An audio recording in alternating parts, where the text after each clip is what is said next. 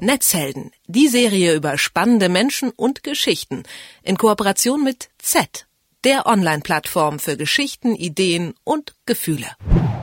Stellen Sie sich mal vor, Sie sind verliebt. Das ist ein schönes Gefühl. Aber was macht man eigentlich, wenn der oder die Angebetete hunderte oder sogar tausende Kilometer weit entfernt lebt? Klar kann man dann telefonieren, sich Nachrichten schreiben und vor allem Facebook und WhatsApp und so weiter nutzen, um Kontakt zu halten.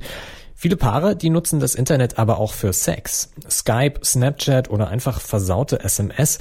Aber ist das auch gut oder fehlt da trotzdem was in der Beziehung? Mark Heiwinkel vom Online-Magazin Z hat mit Paaren über dieses Thema gesprochen. Hallo Mark. Hallo. Ja, du hast dich mit Paaren unterhalten. Wie machen die das denn mit dem Sex in der Fernbeziehung? Es gibt ja ganz unterschiedliche Wege, also fast genauso viele Wege, wie es Social-Media-Kanäle und Kommunikationsmöglichkeiten gibt.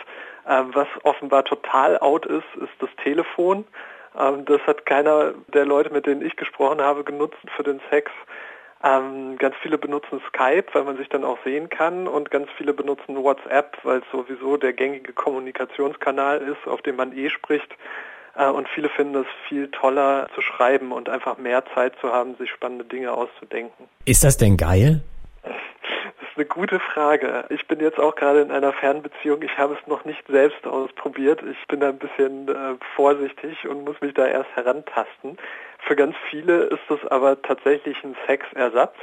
Und ein Paar kann auch überhaupt nicht mehr ohne. Also selbst wenn die jetzt zusammen in einer Stadt wohnen würden, haben sie mir gesagt, würden sie auf Sexting nicht verzichten wollen, weil es ihnen hilft, tatsächlich offener über ihren Sex zu sprechen. Wie ist das denn? Beim Sex in der Partnerschaft geht es ja nicht nur um Befriedigung, da spielt ja auch das Emotionale eine große Rolle. Kann so Sex via Skype und so weiter, gibt das auch emotional was?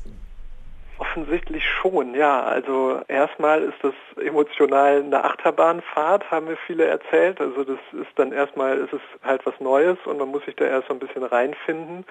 Ähm, aber offenbar ist es auf jeden Fall ein Sexersatz, der einen auch zusammenschweißt. Also geht es tatsächlich so ein bisschen darum, irgendwie zusammen was Neues auszuprobieren oder spielt der eigentliche Sex da doch die größte Rolle?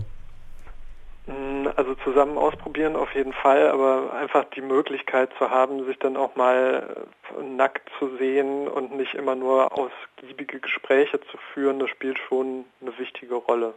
Kannst du mal ein bisschen so aus dem Nähkästchen plaudern, was so die Paare, mit denen du gesprochen hast, was die so machen? Das ist immer so eine Sache. Ich habe sehr intensiv nachgefragt, aber das ist ein sehr intimes Thema und da wurde häufig abgeblockt. Ich habe nie eine Sprachnachricht äh, zu hören gekriegt oder, oder Nachrichten zu lesen, nur so ansatzweise und in Andeutungen. Also beim Sexting geht es tatsächlich häufig darum, äh, man schiebt sich gegenseitig Dinge rein, Finger, den Penis, äh, man fasst sich an, man beschreibt es quasi wie in einem erotischen Roman, was da jetzt passieren soll. Und beim Skype ist es tatsächlich so, dass die Paare nicht miteinander gesprochen haben und die die Skype-Lösung auch genutzt haben, um nicht miteinander sprechen zu müssen, dann einfach eher das Bildmaterial haben sprechen lassen. Du hast ja schon gesagt, das ist ein sehr intimes Thema. Jetzt mal Hand aufs Herz, wie gehen da die Leute so mit dem Thema Datenschutz um? Das spielt ja doch auch eine große Rolle. Ich habe mit einer Person gesprochen, die so im juristischen Arbeitsumfeld tätig ist. Äh, für die war das ein ganz, ganz großes Problem. Sie hat gesagt, sie macht das auf gar keinen Fall, ähm, sich da irgendwie vor eine laufende Kamera zu setzen. Ähm, die Befürchtung ist auf jeden Fall groß, dass ähm, das abgezapft werden könnte. Die Polizei warnt auch davor, lieber keine Fotos zu verschicken, die dann irgendwie als Mobbingmaterial im Netz landen könnten. Also es ist so ein bisschen Wagnis, aber möglicherweise macht es das auch spannend.